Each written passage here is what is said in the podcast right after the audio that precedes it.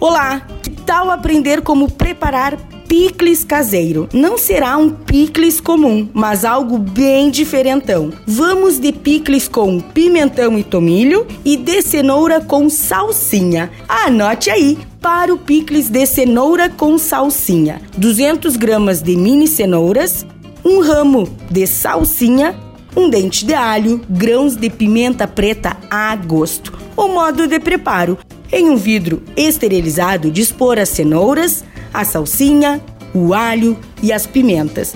Acrescente um bom vinagre bem quente sobre as cenouras e tampe o vidro. Reserve na geladeira por pelo menos 5 dias antes de servir. Fácil, né?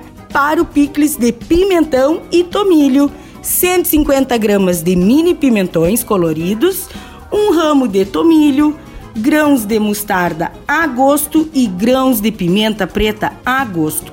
O modo de preparo: em um vidro esterilizado, dispor os pimentões, as sementes de mostarda e as pimentas. Acrescente o vinagre quente sobre os pimentões e tampar o vidro. Reserve na geladeira também pelo menos 5 dias antes de servir.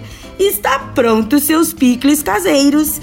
Dica da Zana fique bem à vontade para substituir qualquer ingrediente que seja do seu paladar, é claro. E não se esqueça, se você perdeu esta ou qualquer outra receita, acesse o blog do Cozinha Viva que está lá no portal Leovê.